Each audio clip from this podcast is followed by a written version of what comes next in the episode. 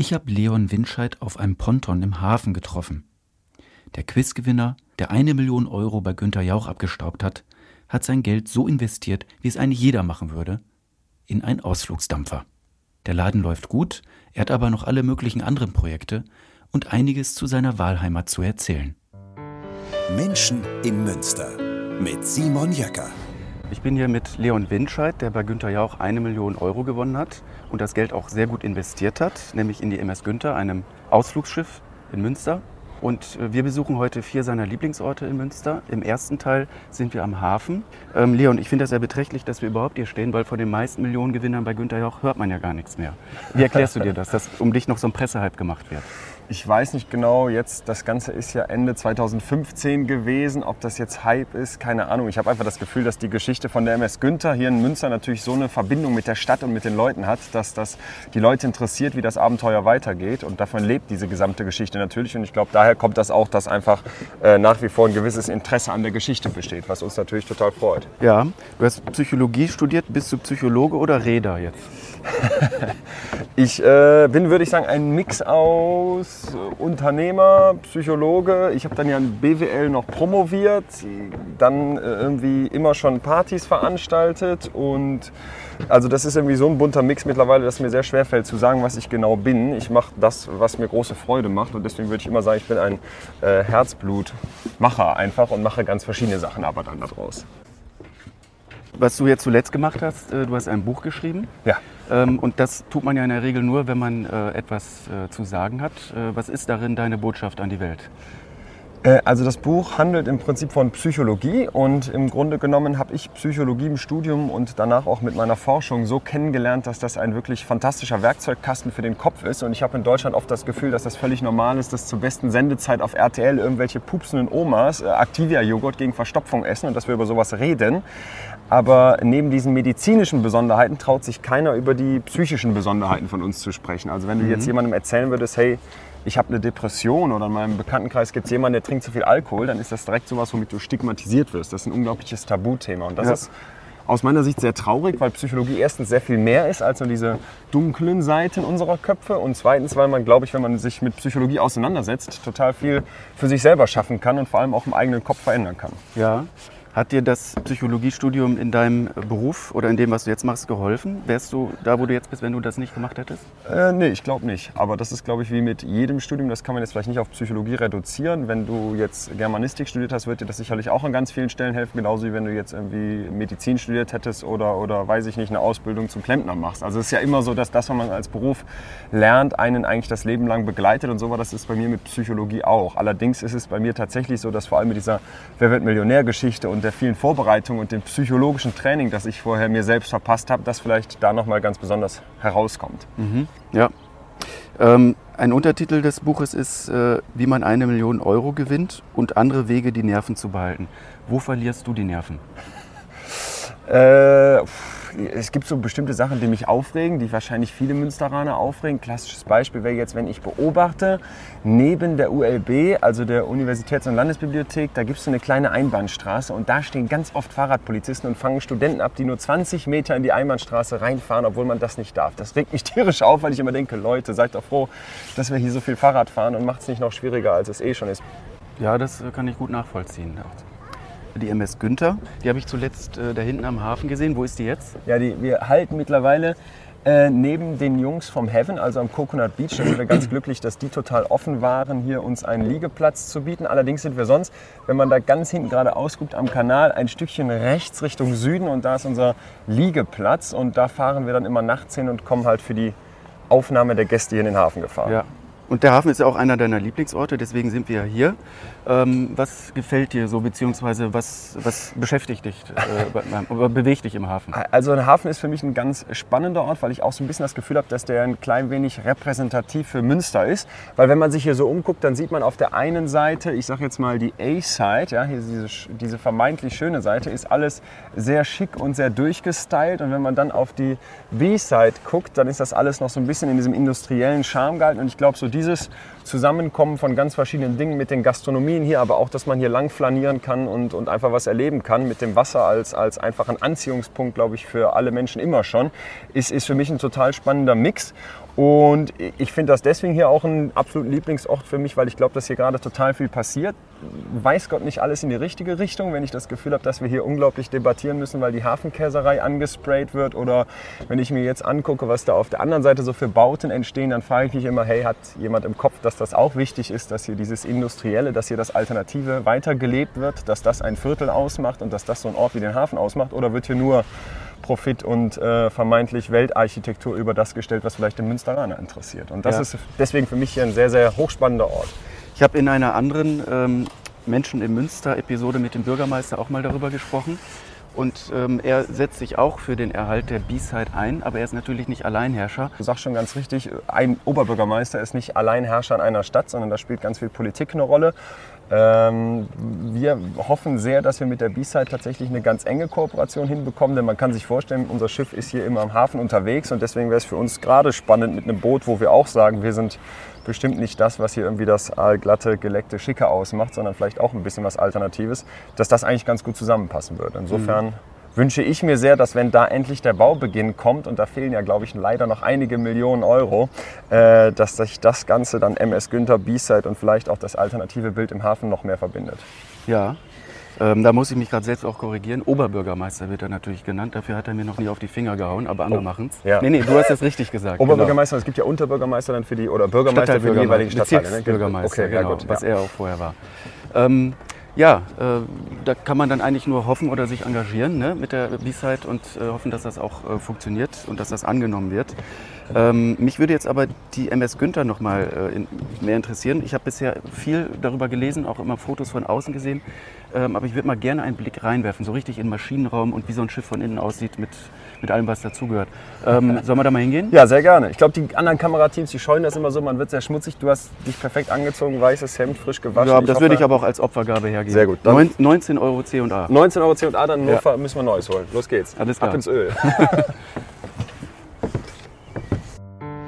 Menschen im Münster mit Simon Jäcker.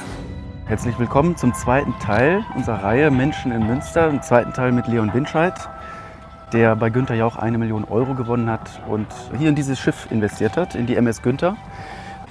Ja, die sehr gut gebucht ist bis 2020. Das ist wirklich ein Erfolgsprojekt. Heute fahrt ihr wieder raus. Ist da was kaputt? Ich sehe gerade, da wird was repariert.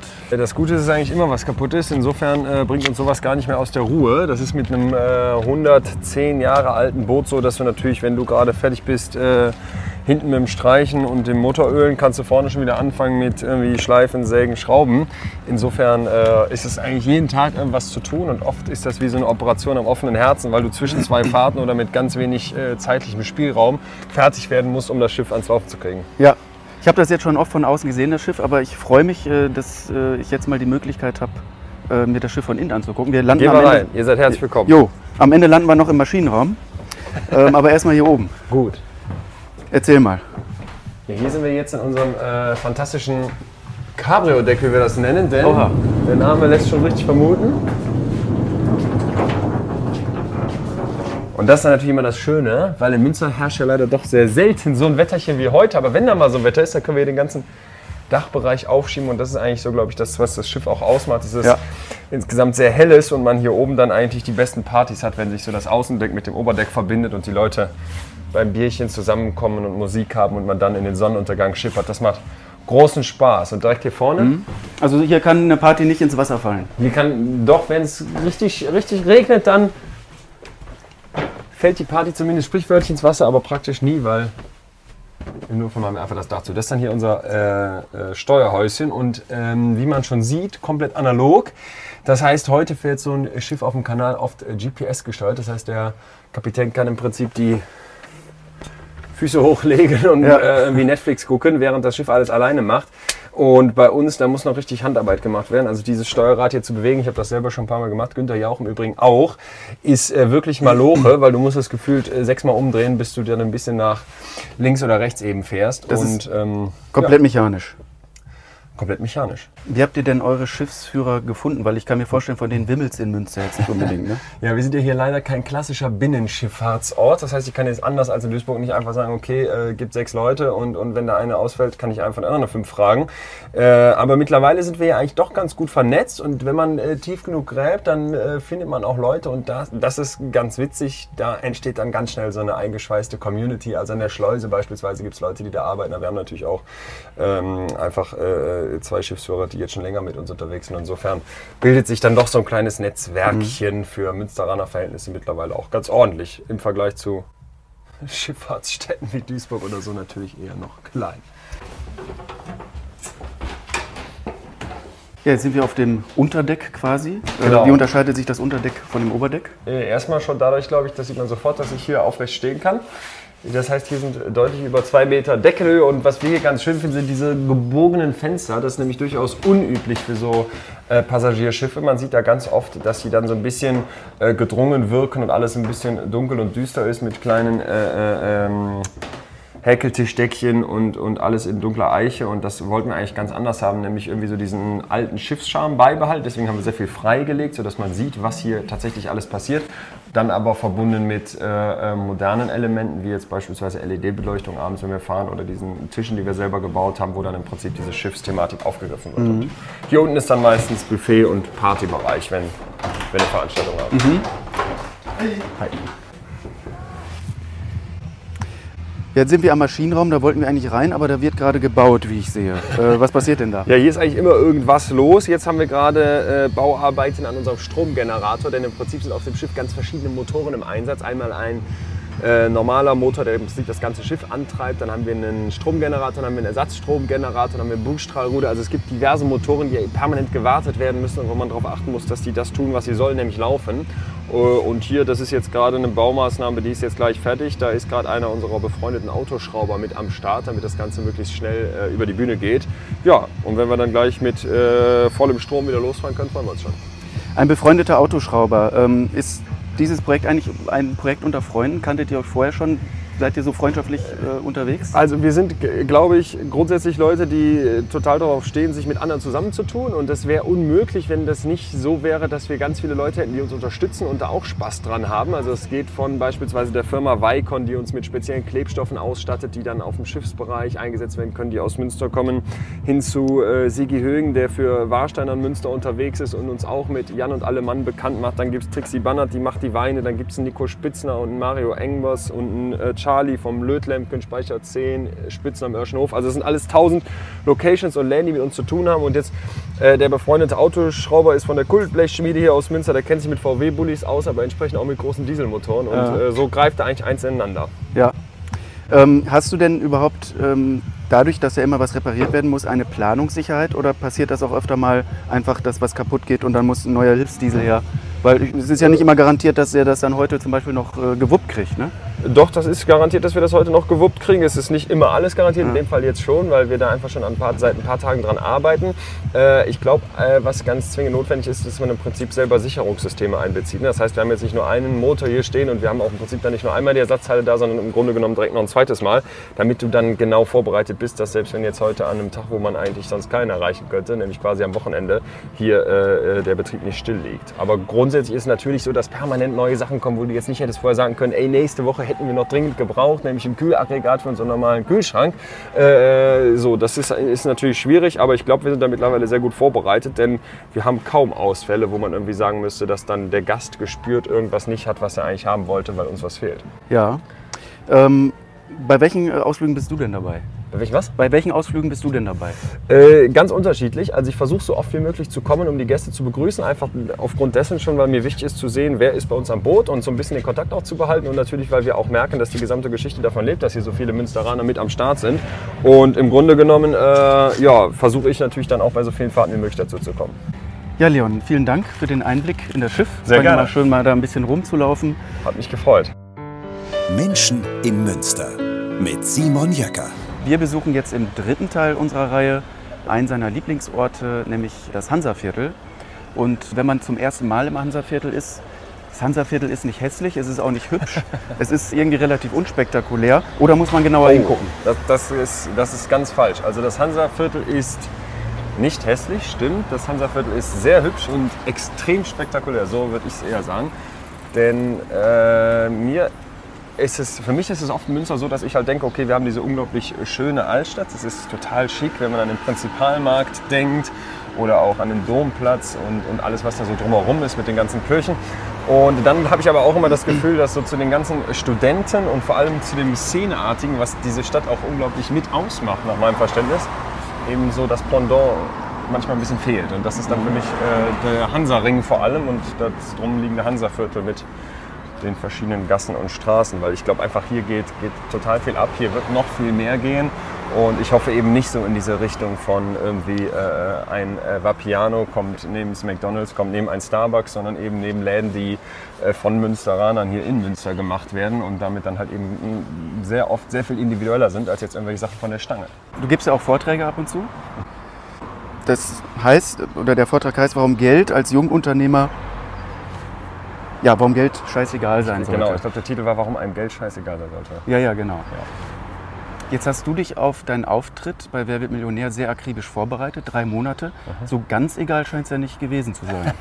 also dieser Vortrag endet auch, das ist ein bisschen ein reißerischer Titel, das haben so Vorträge, glaube ich, ganz gerne mal. Der endet dann tatsächlich auch mit dem Fazit, ähm, dass einem Geld nicht scheißegal ist, aber sehr viel egaler, als man glaubt. Und äh, ich habe mich akribisch auf Weltmillionär vorbereitet, aber vor allem auch, weil mir von Anfang an klar war, dass ich eben kein Superbrain bin, wie jetzt beispielsweise Professor Eckhard Freise. Das war der erste mhm. Millionengewinner, den ich ganz gut kennengelernt habe danach.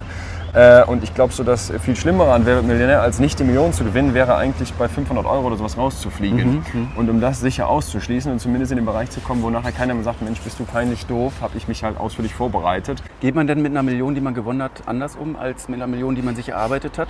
Ich, ich kenne Antworten von Leuten, die sie sich schwer erarbeitet haben über lange Zeit. Ja. Ich kenne sie aber noch nicht von jemandem, der sie jetzt äh, gewonnen hat. Hast du da auch hast du da einen anderen Respekt oder Umgang mit diesem Geld? Also so im Alltäglichen versuche ich das gar nicht wirklich an mich ranzulassen. Das geht mal besser, mal schlechter. Also ich bin jetzt niemand, der sagt, okay, aufgrund dessen, dass ich jetzt dann da irgendwie viel Geld habe oder von mir aus auch eher hatte, äh, ändert sich der Lebensstandard, sondern das versuche ich ungefähr gleich zu halten. Ähm, und abgesehen davon, Respekt hat man, glaube ich, vor so einer großen Summe immer. Wer das nicht hat, der ist irgendwie ein bisschen schräg drauf. Äh, ob das jetzt was anderes ist, wenn man dafür jahrelang irgendwie arbeiten musste und erstmal äh, jahrelang unternehmerischen Erfolg hatte oder das eben so wie ich von einem Tag auf den anderen bekommt, äh, das, das, das fällt mir schwierig zu beurteilen, weil ich keinen Vergleich habe. Ich weiß jetzt nicht, wie sich das anfühlt, wenn man sich eine Million mhm. erarbeitet. Ich weiß, wie sich das anfühlt, wenn man für Geld äh, viel arbeitet und könnte mir vorstellen, dass man da einen anderen Blick drauf hat. Aber da ich jetzt nicht der Typ war, der halt gesagt hat, okay, ich sehe das wie ein Lottogewinn und gehe jetzt los und kaufe mir einen Porsche und dann noch einen, einen Tiger an der Leine und, und irgendwie äh, spiele den ganzen Tag Golf, äh, würde ich sagen, dass ich mich wahrscheinlich ähnlich verhalte wie jemand, der dafür jahrelang gearbeitet hat. Ja. Ähm, du hattest den Traum von der MS Günther schon vor der Sendung. Ähm, wenn du das Geld nicht gewonnen hättest, sondern äh, deine schlimmsten Befürchtungen eingetreten wäre, unter 1000 Euro ohne ja. Joker da rauszugehen, ähm, hättest du diesen Traum trotzdem verwirklichen wollen? Hättest du versucht, Investoren zu kriegen? Wärst du da dran geblieben mit der MS Günther? Ich, ich glaube, wir hätten das trotzdem versucht. Äh, wie schnell das jetzt gekommen wäre und ob das am Ende wirklich geklappt hätte, weiß ich nicht. Natürlich war dieses ganze mediale Interesse und dass der Jauch dann noch wirklich selber gekommen ist, eine, eine unglaubliche Welle, auf der wir da erstmal lang surfen konnten. Wir merken aber jetzt auch, das Ganze ist schon relativ lange her, wenn man sich das mal so überlegt, äh, dass tatsächlich ein großes Interesse daran besteht. Und wir haben auch das Gefühl, so von dem Feedback der meisten Gäste, die wir so bei uns haben, äh, dass das Ganze nachhaltig funktionieren wird. Also dass das tatsächlich eine Lücke war, die es nicht gab. Und ob jetzt Günther Jauch gekommen wäre oder nicht, glaube ich, war für den Anfang sehr wichtig. Aber im Grunde bin ich davon überzeugt, dass das Projekt auch ohne all diesen äh, Schub Erfolg gehabt hätte. Vielleicht nicht so schnell und vielleicht nicht so großen Erfolg. Aber ich glaube, funktionieren würde es trotzdem. Und wenn ich das Geld nicht gewonnen hätte, hätte das Schiff jetzt nicht so einen bescheuerten Namen. Wäre ja auch nicht schlecht gewesen. das stimmt. Menschen in Münster mit Simon Jäcker. Ich bin jetzt mit Leon Winscheid in seiner Kommandozentrale oder der Kommandozentrale. Steuerbrücke. Ja, hier sieht es richtig nach Arbeit aus. Die Dinge stapeln sich. Ist das auch einer deiner Lieblingsorte? Ja, definitiv. Also es ist äh, vielleicht ein bisschen äh, äh komisch, aber ich bin jemand, der montags morgens jetzt nicht sagt, oh nein, das Wochenende ist vorbei, sondern ich habe tatsächlich äh, in 98% der Fälle richtig Bock ins Büro zu kommen. Und äh, jetzt gar nicht mal so sehr, weil das dann hier das klassische Büro-Feeling ist mit, mit Kaffeekocher und, und irgendwie Mittagspause und, und äh, man hockt da rum und, und arbeitet so seine Sachen weg, sondern eigentlich tatsächlich, weil wir jede Woche vor komplett neue Herausforderungen gestellt werden und wir mittlerweile so ein Team sind, wo man wirklich sagen kann, okay, da greift ein Rad ins andere und das macht einfach äh, unglaublich Spaß. Da, da ist richtig Dampf hinter und da passiert so viel in einer Woche, da geht so viel so schnell Schlag auf Schlag, dass das einfach, dass das einfach sich anfühlt wie richtig gestalten und, und auch wenn es nur Münster ist und auch wenn es nur ein kleines Schiffchen ist und auch wenn wir hier nur ein paar Leute sind, ist das manchmal so wie äh, äh die Welt bewegen. ich habe mir so eine Kommandozentrale für ein äh, Ausflugsschiff ganz anders vorgestellt. Ja. Ähm, da ist eine Küche mit ja. äh, Kasten Bier, da rechts äh, um die Ecke arbeitet jemand. Ähm, das hat so ein bisschen WG-Charakter hier. Hast du das noch so, habt ihr das so mitgenommen? Weil ihr seid ja quasi aus dem Studium hier in diese Situation Ja, also ich glaube, das ist auch so ein bisschen unsere Art. Du siehst, hier steht eigentlich alles voll mit Computern. Hier arbeiten dann äh, zu Hochzeiten fünf, sechs Leute auf, ich weiß nicht, 18 Quadratmetern. Äh, ich bin unsicher, ob das arbeitsrechtlich alles so zulässig ist, aber wir haben hier eigentlich so eine gute Stimmung, dass, dass äh, glaube ich, sich dadurch keiner irgendwie gestört fühlt, sondern im Gegenteil, das ist so äh, das, was dann unglaublich befruchtet und wo es wirklich die Gedanken hin und her schießen lässt. Äh, und im Grunde genommen, ja, so dieses klassisch, diese klassische Vorstellung von einem Büro, die man so hat, ich glaube ehrlicherweise, dass sich das heute immer mehr aufweicht. Ich kenne eine ganze Reihe von Startups und da sieht es eigentlich, äh, oder beziehungsweise da ist es eigentlich so, dass diese Startups alle eine Sache verbindet, nämlich sieht nirgendwo genau gleich aus. Es mhm. ist alles ein bisschen immer durcheinander auf den ersten Blick, aber wir haben hier unsere Ordnung drin und vor allem haben wir hier, glaube ich, auch eine Atmosphäre, wo dann Ideen sprießen können. Mhm. Das ist das, was, was für uns total wichtig ist. Weil die ganzen Startups, aber auch die großen Player ja äh, auf, auf der MS Günther unterwegs sind, bist du natürlich auch sehr gut vernetzt. Nutzt du das auch? Ich denke da jetzt zum Beispiel an wohltätige äh, Zwecke, Charity. Und tatsächlich versuchen wir das jetzt immer weiter hoch zu skalieren, also dass mit dem Unternehmen auch dieses Engagement und vor allem auch, was man da bewegen kann, mitwächst. Und ein äh, für mich zurzeit ganz wichtiges Thema, wo ich hoffe, dass dieses Jahr noch einiges kommt, wir haben da verschiedene Ideen, ähm, ist eben, wie kann man es schaffen, dass junge Männer, die nach Deutschland geflüchtet sind, hier Anschluss finden, hier in die Unternehmen kommen. Ähm, und bei uns arbeitet beispielsweise ein, ein Flüchtlingsjunge schon seit einiger Zeit und wird jetzt demnächst in die Ausbildung wechseln. Und ich weiß von einer ganzen Reihe von anderen Unternehmen, die das auch machen, dass das nicht immer ohne Schwierigkeiten und ohne Herausforderungen abläuft. Das kann man sich vorstellen. Aber für mich wäre total wichtig, mit diesen anderen Unternehmen mal zu zeigen und ich hoffe, dass da demnächst so eine kleine Reihe zu entstehen könnte. Was sind denn vielleicht auch die positiven Dinge, die das mit sich bringt? Was für Ideen bringt das ein? Und vor allem äh, mal weg davon zu kommen, dass man sagt, okay, da sind irgendwie nur Herausforderungen durch die Flüchtlinge oder Geflüchteten, wie man jetzt sagt, und da sind irgendwie nur Schwierigkeiten und das Ganze hilft keinem, sondern im Gegenteil zu zeigen, hey, wir sind junge Unternehmen hier mitten in Münster und uns hilft das total, dass die kommen und hier Lust haben und sich einzubringen. Und vor allem hilft uns auch dieser, Ideen, dieser Ideenreichtum, der dadurch entsteht. Gab es denn auch mal negative Erfahrungen? Gab es Enttäuschungen? Ja, natürlich. Also das bleibt, glaube ich, nicht aus. äh, wir haben natürlich immer nach außen hin, äh, äh glaube ich, so, so vermittelt das auf den Eindruck und wenn man uns dann auch bei Facebook folgt und Instagram, dass, dass, dass eigentlich immer alles super läuft und klappt. Das ist, ist an ganz vielen Stellen auch so, aber wir geben uns eigentlich auch Mühe, jetzt immer mal wieder so zu posten und zu berichten, wenn irgendwas nicht klappt. Äh, ganz aktuell war beispielsweise, dass wir mit dem Schiff in die Werft mussten. Das war nicht geplant und im Grunde wie eine Operation am offenen Herzen. Also es gab da im Prinzip eine, eine, eine Auflage von den, von den Wasserschutzbehörden, ähm, die auch zu Recht war. Also das war jetzt gar nicht so, dass man da irgendwem Schuld geben würde für.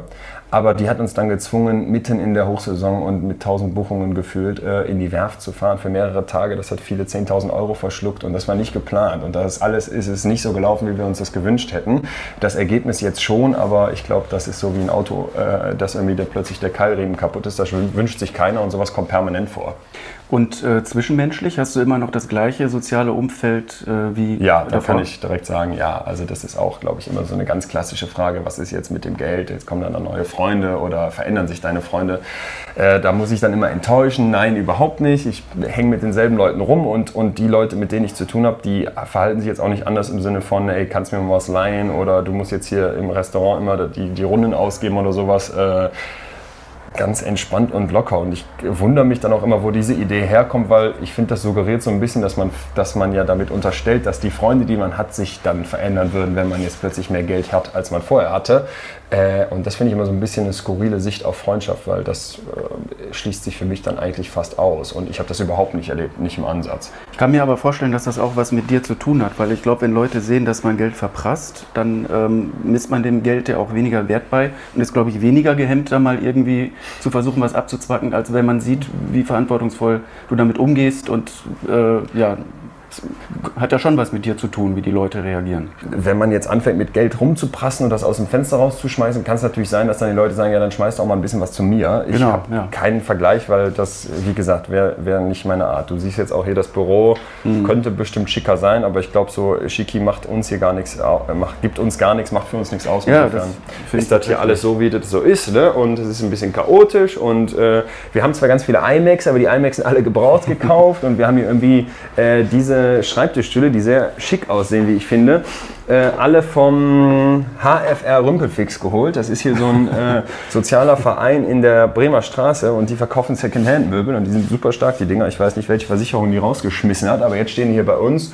Ja, und so wie das ganze Büro aufgebaut ist, ist das im Prinzip auch bei uns mit der gesamten Mentalität am Schiff. Mach erstmal bisschen brödeln, ein bisschen frickeln, ein bisschen alles so zusammenschustern und das funktioniert eigentlich wunderbar. Dass du das uns hier nochmal so gezeigt hast, finde ich sehr gut. In der Reihe Menschen in Münster geht es ja auch darum, die Menschen etwas besser kennenzulernen. Und ich glaube, an diesem Ort, mit dem, was du uns gerade alles erzählt und gezeigt hast, ja, habe ich zumindest einen sehr klaren Eindruck äh, davon bekommen, Ich hoffe, dass der gut ausmacht, Ne? Vielen Dank für das Interview. Ja, sehr gerne, hat mich gefreut. Das war der letzte Teil unserer Reihe Menschen in Münster, diesmal mit Leon Winscheid. Wenn Sie sich die ersten Teile angucken wollen, dann können Sie das bei uns auf dem YouTube-Kanal Menschen in Münster. Sie können den Kanal auch gratis abonnieren, wenn Sie wissen möchten, wer in Zukunft sonst noch alles von sich und seinem Leben erzählt. Bis dann. Das war Menschen in Münster mit Simon Jöcker.